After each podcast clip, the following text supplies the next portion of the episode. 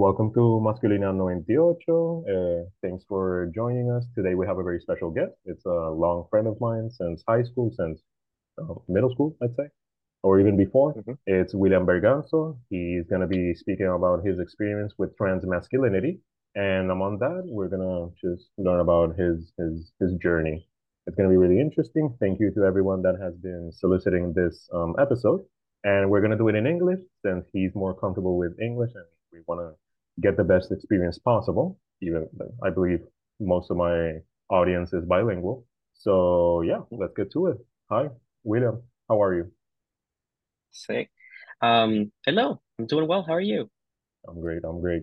Um, to start off, anything you want to say before we, we start? No, not particularly. I mean, I'm open to pretty much any question because I find that my intention in in talking to people is hopefully to educate if there's ever a question about anything and and I like being open. I don't really feel embarrassment in that regard. So honestly, feel free to ask me whatever. I, I don't I don't really I don't mind. Okay, perfect. Well, we already had some pre-recorded um, questions we were thinking about doing. So let's start with the first one. Um, how did you discover the concept of masculinity? Well, you know, I'm constantly redefining the concept of masculinity for myself as the years go by. As a child, I could discern the masculine vibe from the feminine, especially my sing single digit years, um, mainly because I was constantly limited by the enforcement of the binary as a young girl. But when you think about it as a concept and consequently trying to find a definition that I feel appropriate, I don't think I got around to thinking about this until high school, you know, puberty. And uh, I generally accepted most things I encountered in my life. So I just accepted that while the masculine was not directly opposite the feminine, there was a fluctuating balance between the two. In terms of if we were to put in a concept, or if we were to put like an unequal sign next to it, for me, in a very crude, summarized manner, would be um, maturity. That's my like if you were to choose one word and then you start branching off in like one of those diagrams, that's probably going to be at the center for me. Okay. I, I it's interesting how you say you you discovered the concept or could identify aspects of it in your single digit years. Um, and Mhm. it's it's also interesting how you define it as maturity, because I too agree with you that it's not like a dichotomy, it's not the op it's not the antithesis of femininity. It's like I, I feel like it's more of a spectrum. You cherry pick what aspects of social behavior you want to implement on yourself in terms of gender expression. And it's it's interesting because you say maturity, and I'm like, I'm not saying there's a right or wrong answer because it's very individual to the person, but I would understand how you would come to that conclusion because it's like, okay, well, uh, you, you're you're cherry picking your own gender expression, and it's like, okay, well, what is ma masculinity to you? Well, okay, well, it it evolved from from this basically. You're saying it it ramifies, it, yeah, it, it permeates from the the concept of maturity. So, okay, in terms of the concept of masculinity, how was it for you before, during, and after transitioning? Hmm. Yeah, that's that's interesting. I I do think about that a lot, mainly because I like to reflect in how I've perceived my ideas transforming over over the years. Because, like I Mhm. said, it's I'm constantly re redefining masculinity for myself. I would say that before, my conception of masculinity was more aesthetic than anything at the time. You know, you're you're fairly young, you're thinking about what you're seeing, not really necessarily thinking about the depths of experience and the depths of emotions. You're just, you know, taking taking things in. And so um, for me, it was very aesthetic in regarding in ways of dress, in ways of expression, um, appearance, things like that. So I was mainly concerned with what I was able to wear and what I felt suited me best rather than being dressed in an appropriate way for a girl at the time. Mhm. Um, and so because my kind of uh, self-expression was something that remains kind of um, lacking in my life for a while, um, you know, because part of your identity is founded on the concept of you, and my concept of myself did not match everybody else's concepts, but I still didn't know why. And I had no idea that it had to do with gender. Um, and so I was concerned with wearing plain pants rather than pants with glitter or butterflies on it. Not specifically because I had anything against glitter or butterflies, but because they were associated with the same constricting gender role, I guess, that I found myself placed into without my choosing, of course. Mainly for me was like I want to play with these specific toys rather than those toys for just because and I want to wear this rather than that. So it was it was very superficial. Um, much more concerned with the way that I present myself. It sort of changed a bit. In I would say it changed in regards to a masculine ideal because during was well when I was going into my college years, so right after high school when I started thinking about the concept of masculinity. And so throughout my transition, I was able to get a taste of like confidence, which is a quality I often associate with my masculine ideal. And so um, at the time, it no longer seemed to be aesthetic as I remember it feeling at first. I was feeling then the difference between being treated as a man rather than a woman. And frankly, it was a very frustrating experience. Um not for me but because kind of um entering this new this new way in which people would perceive me. And of course perception is everything. And so being perceived as a man i was given certain privileges that women were not given and that was very um apparent to me um coming from the other side if you want to put it that way and so specifically what I what I found with um the conception of masculinity at the time was a lot a lot of toxicity.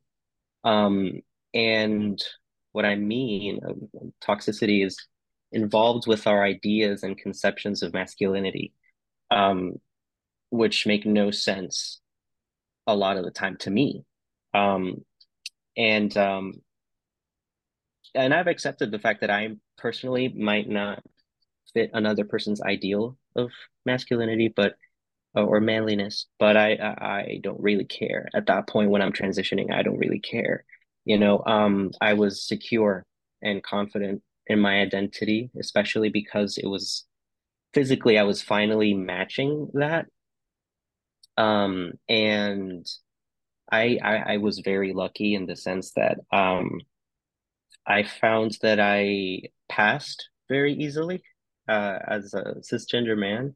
Um, even before my voice started to change, I mean, I'm kind of a quiet dude, so so long as I keep my mouth closed, um, especially at that time, um, it was kind of hard to tell um, when I was just socially transitioning rather than physically in hormone therapy, hormone replacement therapy. And so during that that change, which is still going on to this day, of course, but the initial the initial years are definitely the most dramatic. Um, so besides observing and acknowledging the existence of that toxicity that I was talking about, um, which seemed really the most illogical way or um, illogical approach to living gave me the push I needed to pursue the study and understanding uh, psychologically of masculinity. So, what constitutes masculinity? What is the thought process? What are the patterns in behavior? Um, and in wanting to learn about that and reading about that, I realized that it's not it's not necessarily something that you attain through hormone therapy and through social transition. It's more of a a spiritual trans uh, transition, if you want to put it that way, because there's multiple facets to gender, to masculinity overall. Um, first of all, there's the discovery for me. I discovered that it was a spectrum, and as a result, there's multiple dimensions. I had finally reached the aesthetic, you know, the levels of priority where um, when you're transitioning, social is the main aspect of it because when you are in a social situation, you find yourself kind of reflected back at you in the way that you interact with people, in the way that um, interaction brings out certain aspects of the world. And so being physically transitioned meant that I no longer had to worry about passing. I no longer had to worry about um, going to the bathroom, which was kind of a, annoying for a little while, especially because of the HB2 law that was passed during that time in North Carolina.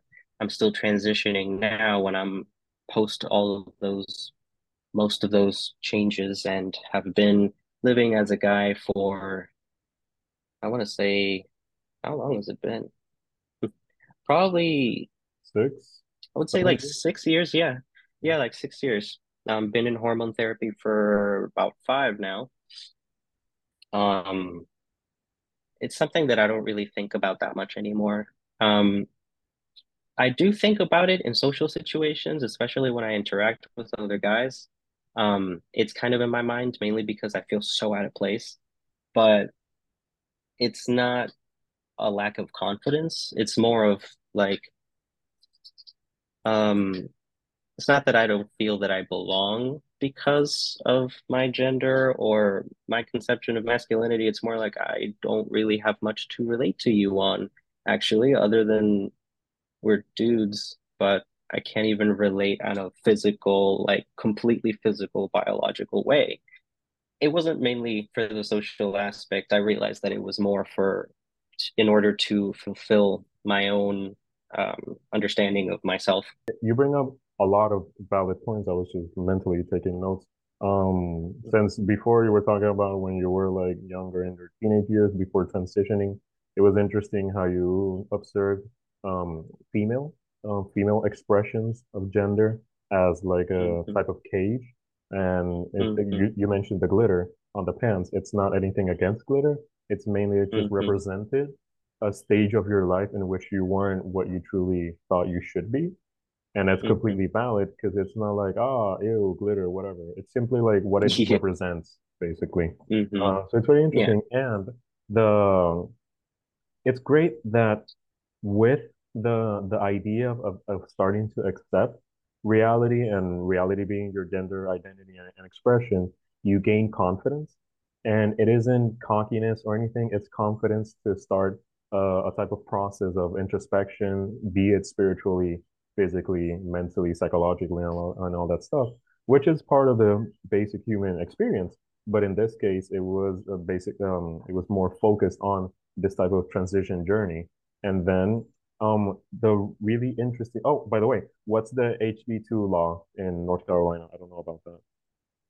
Oh, I'm sorry. the Um, the HB2 law, um, I think it was, I don't know if it was in effect 2017, 2018, Mhm. um, around that time. Um, but it was essentially as I was coming into college, and the law involved transgender people being legally required to go into um, the bathroom corresponding to gender assigned at birth. Um, so essentially the sex rather than gender. Um, and that was kind of a mess because it didn't really make any sense. Um, and it was kind of a, very difficult to enforce as well. Yeah, 'cause are, Um, are they gonna check your pants and see what genitals you have? Like, you could be exactly. That's intersex, what you could that's have something else. Like, you know. exactly. And that is never appropriate. So it was kind of a pointless law in a way. Um, but I was kind of scared that I would I don't know that I'd be reported or something. So I did go into something. the ladies' room. Uh, yeah, I did go into the ladies' room a couple times as um as I was socially transitioning. So initially, I I, I appeared as a as a dude. Um, I confused a lot of ladies, but it it was fine. They they just kind of looked at me like, "Oh, you're one of those," and I'd be like, mm-hmm, "I'm sorry," and then I was like, "Huh." I've come to realize dudes don't care because I've gone into the men's room and they don't even look at me. No one cares. So they're really, it was mainly wash their hands, and leave. Like it's not a social gathering exactly, bathroom. Exactly, exactly. And it's kind of a different experience in the woman's bathroom. Um, there are conversations that take place there and um, exchange of toiletries at times, you know, it's it's it's nice. It's nice. Um, I just don't want anybody to talk to me. I just want to do my thing. So, Mhm. um, that environment didn't really, among other things, it didn't necessarily feel right for me. But, um, yeah, nobody really cared. So, and essentially, those laws were more geared towards um, male to female transgender people. Yep. Um, Because the whole and men in transition because to be predators and and aggressors uh-huh, and like that exactly. mentality, which is a projection of their own toxic dark masculinity. But you know, that's another topic for another Ex day. Exactly, exactly. And um it's funny because there there were no there have been no reports. If there have been more than a small handful of reports of there actually being assaults in situations like that where a man comes into the bathroom dressed as a woman, you know, because they think more of of um trans dressers um cross dressers cross dressers. They think more of cross dressers than transgender people at that point. Well, it's a um straw man it argument, honestly. It's crazy. hmm so yeah it didn't last long thankfully but it it was difficult for a lot of people that were pre-transitioning. And uh i i saw that in my friends. People didn't suspect me that easily because i was very narrow. I didn't have i didn't have um wider hips like some of my friends and i didn't have um more of a shapely frame like some of my friends. So um, it it's definitely easier for some people to pass than others. Um, and I was definitely lucky in that sense, but I got to see what it does to people that aren't so lucky in that sense. No, it's it's it's interesting, but more than interesting, it's frustrating. It's enraging. The fact Mhm. that you uh, you were in a point where you were visibly one didn't have to doubt if you were a man or not. You just went by. You were a little bit more reserved, not so extroverted, so no one had the chance to oh, like, you know, catch something, I guess. And it was funny because hmm the women, when you came into the Yeah. bathrooms, they saw you as a man because that confrontation, like, what are you doing here? hmm It's because they perceive you as a man. hmm Therefore, you could have gone hmm unnoticed to the bathroom because men, men, dyna men, masculine dynamics in the bathroom, we don't talk to each other. Like even in the hmm stalls, there's one stall Exactly. between each guy. Like we're not there to talk. It's hmm like traditionally speaking, we're there. We do our thing. We some wash their hands, some don't, and then we just leave. It's not a social hmm interaction. No one's no one's looking over the stalls to see. Oh, that's not the genital corresponding to this according to the law. That's you're breaking. No, like no one cares. No, no one perceives that. It's I don't know. It's it's it's a crazy dynamic. But yeah, but in, on that note too, it's it's genuinely interesting how you've you've had experiences in the fem in in female presenting um pre-transition period of your life, and you were exposed to feminine dynamics, be it positive or negative, between the the whole experience of discovering masculinity, comparing it to femininity and all that stuff. You had those experiences in a in a in a female presenting dynamic, and then you transition and you were exposed to male dynamics, like including the the bathroom, one that we already mentioned, but how you were treated. Um, you were you you say you were more like you know like calm, present, um, in terms of how you express your, social social interactions. Um, how would you compare? Would you say there's something you had to like, oh, this is a very important thing when you differentiate your the feminine experiences versus the masculine? Hmm. Um, well, definitely there must be extremes even to a spectrum. And so I kind of think of um, if I were to think of an extreme, I would think of um, the more negative aspects. Specifically because um, negative aspects are generally come from a place of narrow thinking. Let's think of the spectrum as like a like a wire. So the the middle of the wire, of course, is going to be a little bit more flexible, less taut than the rest of the wire, than the extremes, um, which are attached to something. Which in that case would be, uh, I guess, um, yeah, would be like a post-labeled um, ego, perhaps. I say that because it would definitely be that that lack of understanding, I guess, that I was kind of trying to mention earlier, the flexibility, mainly because a lot of toxic masculine um, traits are unfeeling with no sympathy, can be rude, rough. And so I I compared that to the other side, the other side of the coin. If we're thinking in black and white, two sides of a coin, um, that's the easiest way to think of concepts in order to differentiate between the two. And so the other side was um, a tender, nurturing, more loving side. But obviously, that doesn't necessarily apply to every case. And so,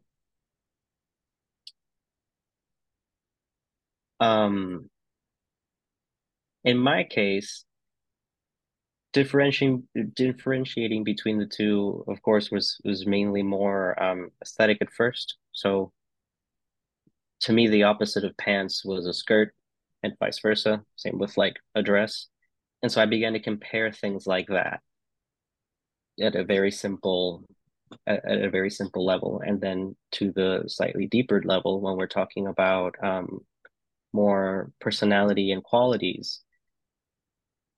I would think of the feminine in a more nurturing light, and then the more masculine in a more. The thing is, masculinities can also be um, nurturing. So it doesn't necessarily, when, when thinking about the concept, it kind of becomes difficult to distinguish without using words like self-willed and self-indulgent, you know, versus, I guess, sympathetic.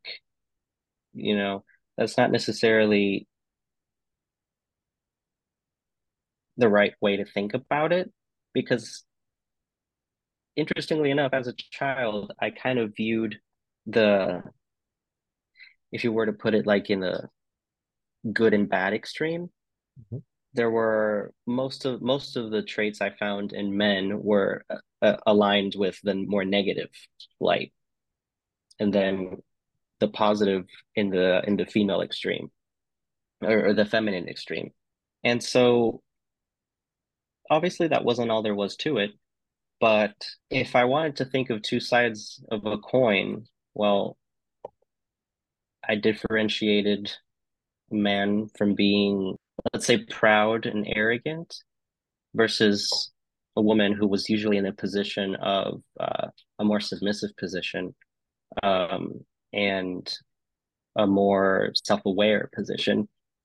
So that dynamic of oppression was kind of what modeled or not modeled but molded that differentiating between the two.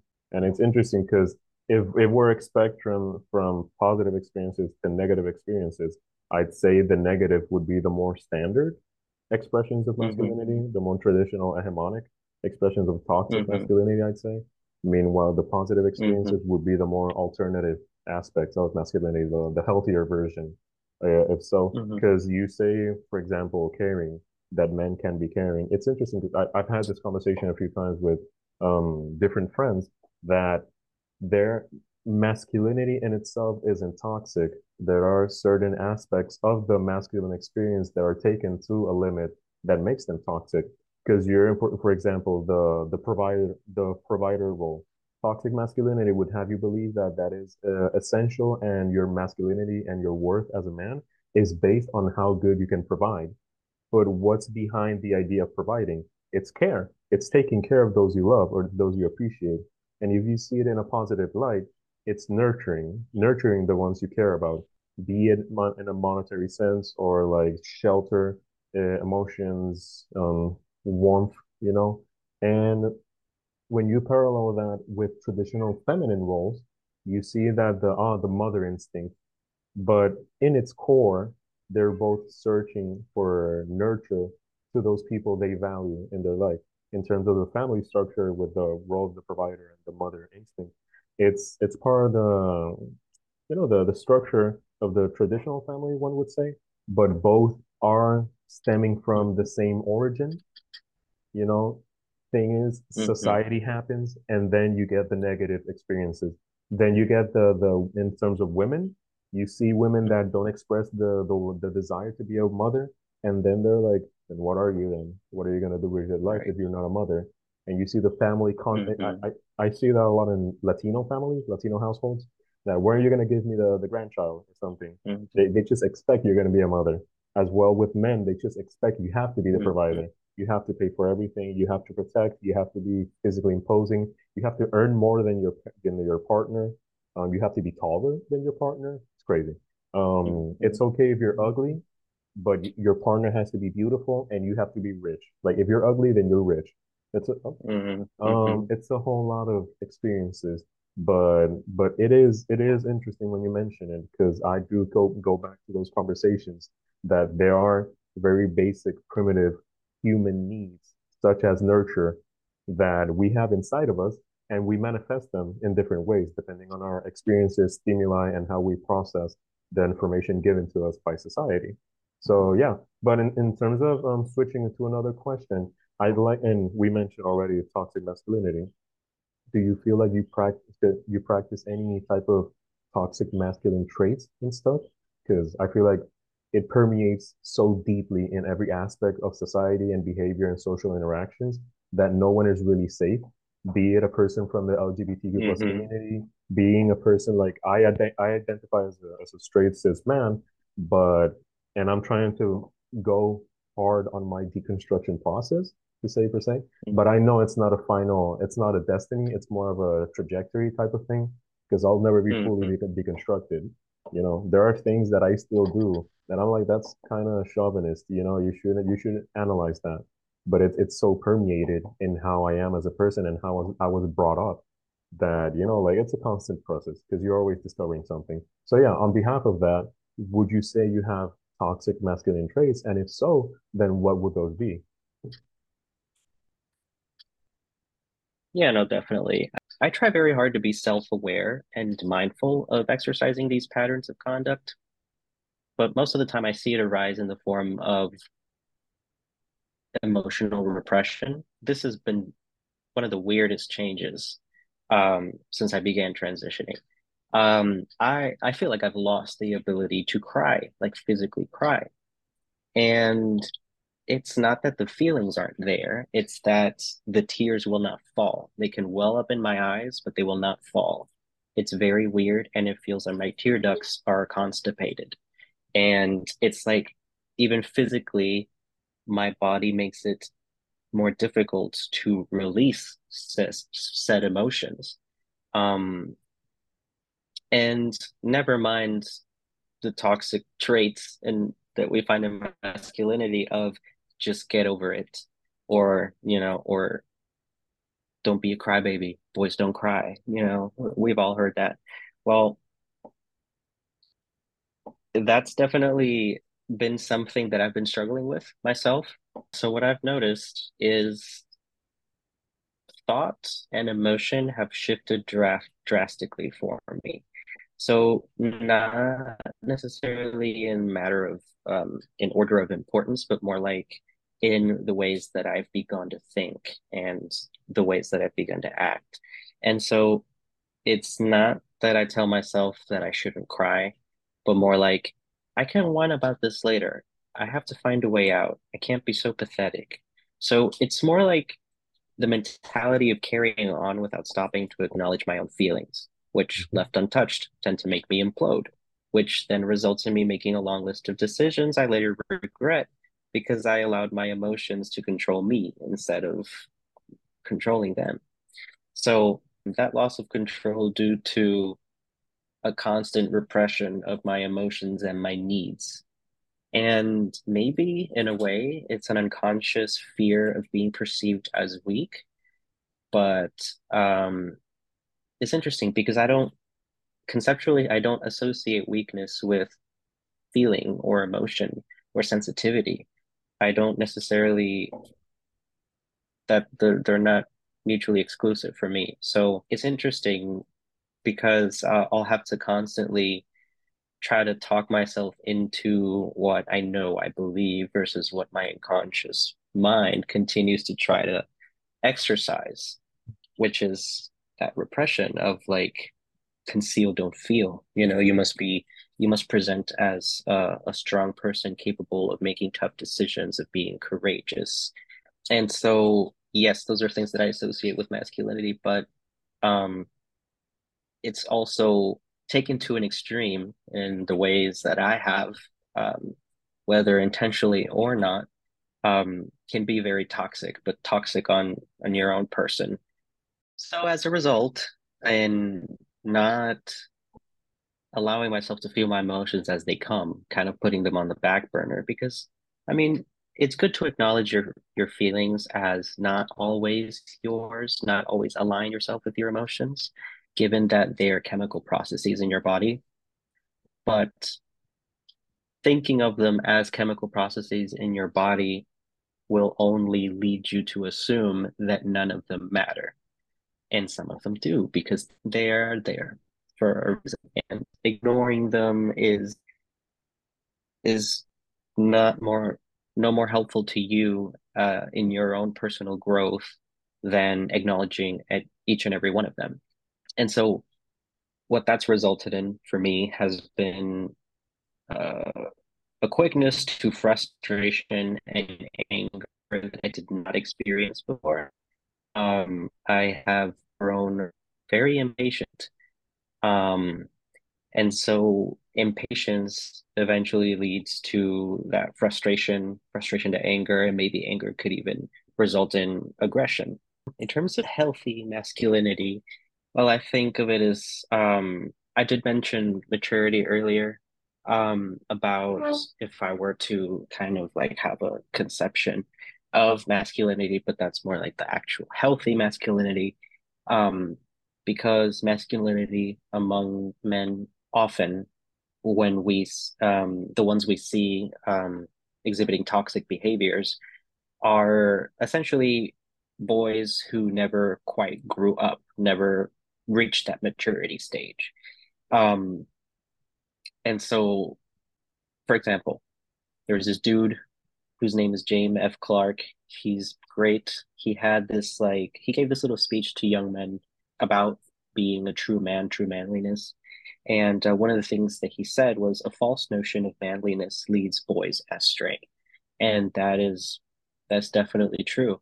And so the he differentiated true manliness and false manliness, but it sounds to me more like the true masculine he's aligning with emotions, uh, not emotions, um, traits such as um, tenderness and, and loving, um, and then the false manliness being as uh, kind of cold and cynical and even contemptuous. And so, in terms of healthy masculinity, I think of it as exhibiting um, exhibiting um, traits of maturity, of kindness, and courage. I, I mentioned courage earlier. I say courage because essentially it's to rise up in time of need and have the capability to do the thing that needs to be done in spite of that fear. Um, and in order to reach that goal, one must be also patient and humble. Those are the things that I consider um, are present in healthy um, practicing healthy masculinity. Um,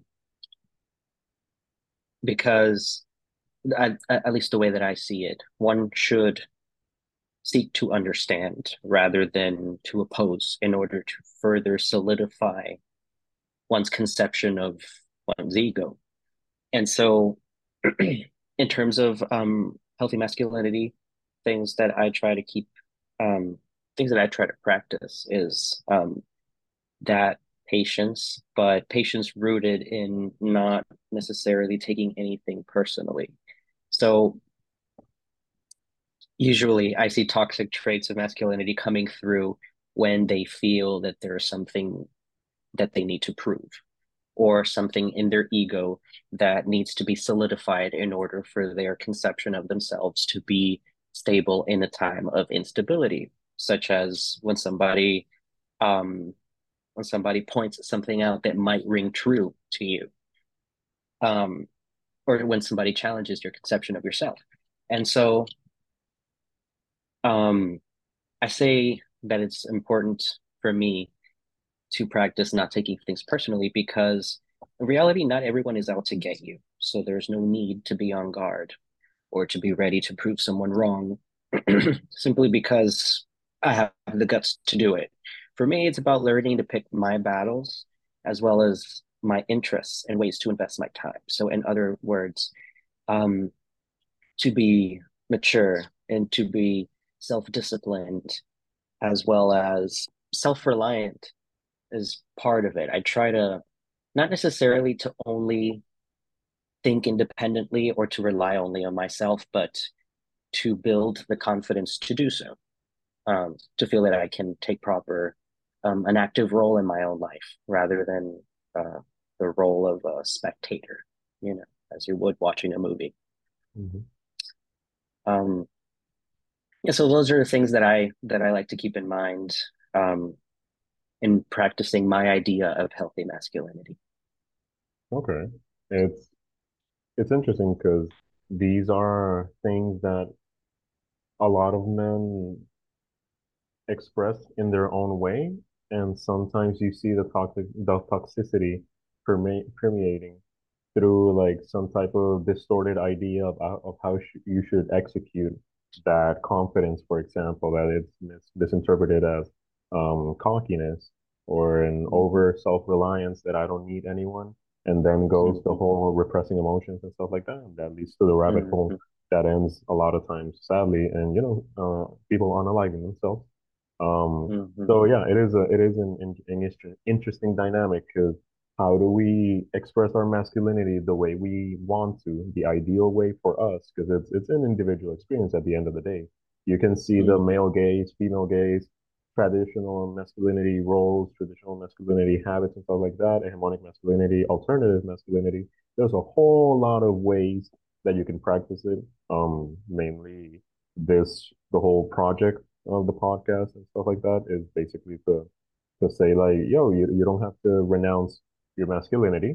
You can practice it as you want, and it's just as valid as the mm-hmm. people who want to be as traditional as possible because either way you're going to be affected by the patriarchy. Either way you're going to experience and manifest your own types of toxic masculinity whether you want it or not because that's part of the whole deconstruction process.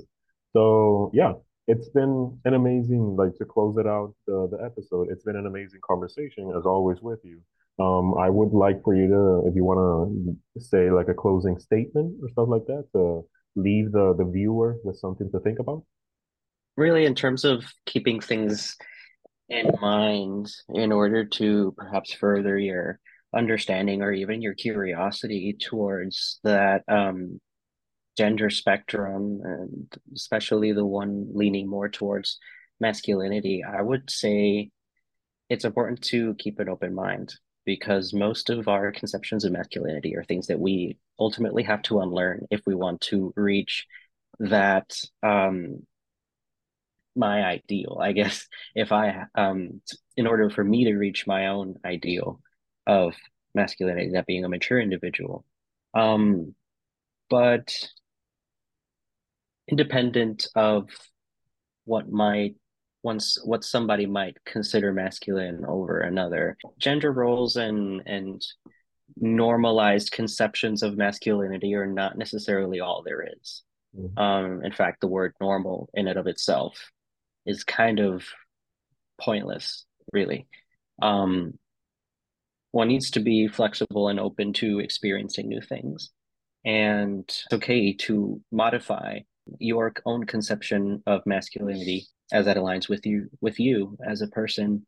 Um, and either way, if there needs to be some kind of loyalty in terms in terms of um, conception of the self and um, fealty to a specific identity, it should be your own rather than just a specific set of traditional values that construe our ideas of gender and the binary or otherwise. So be kind to yourself. It's important to be kind um, to yourself. I have to take my own advice in that regard, but um, we all do. Yeah. Yeah, yeah. Be kind to yourself. It's okay to ask questions about yourself to yourself and remain compassionate towards each other and it's it's it's interesting because you say like uh it's the importance of being your own ideal man not mm-hmm. the ideal man because that is a shifting uh concept throughout centuries like the ideal mm-hmm. man today wasn't the ideal man um, 20 years ago and we see that in fact and uh, this narrative that ah men aren't like they used to that's been said mm-hmm. generation through generation like always and there's the whole like strong men create easy times easy times create weak men weak men create hard times that whole debacle i feel like it's mm-hmm. complete bs uh, that's how you interpret society and history and all the historical conflicts we've had but you know if you have a confirmation bias you're gonna arrive at the conclusion you want to arrive basically mm-hmm. so yeah that whole kind self-kindness thing that we should practice is very important because no matter what you do. And this is like basically based on, on the research I've observed. If you try to be as traditional as possible, that has severe consequences, either socially, romantically, psychologically, and stuff like that. If you don't know how to be as traditional as possible, that could uh, arise a few negative consequences, like, for example, um, low self esteem and stuff like that, before you truly discover what type of man you want to be. And after that, and I, have said this a few times. I think um, feminism has a little bit of um, how you say it um, breach in the knowledge in terms of it is great for signaling out the negative aspects of masculinity, but when it comes to providing a model to practice healthy masculinity, much a lot of times it's based on don't do the negative stuff. But you can't just not do the negative stuff. You need you need to know what to do to be positive and mm. stuff like that. And exactly sometimes it feels like you have to renounce your masculinity to be positive, and that's a whole other issue in and of itself. So yeah, whole part of this is basically to be kind to yourself, to practice introspection and actually reach some type of ideal of your own masculinity. It's been an, an amazing conversation. I hope we, we can repeat it with other topics in, in future episodes. We're gonna leave it here. It's the first ever episode I do in English, so let's see how it goes after editing it. Um, just to close out the episode, I would like to announce this episode does not replace therapy. If you feel like you if you feel like you need therapeutic services, please contact your provider, your medical provider, or any anyone you think that can help you reach those services. Um, this has been Masculinity 98. Um, it's a pleasure having you, William. Thank you always for being so so kind with me. So yeah, this is the episode. Yeah. Goodbye. Thank you and bye.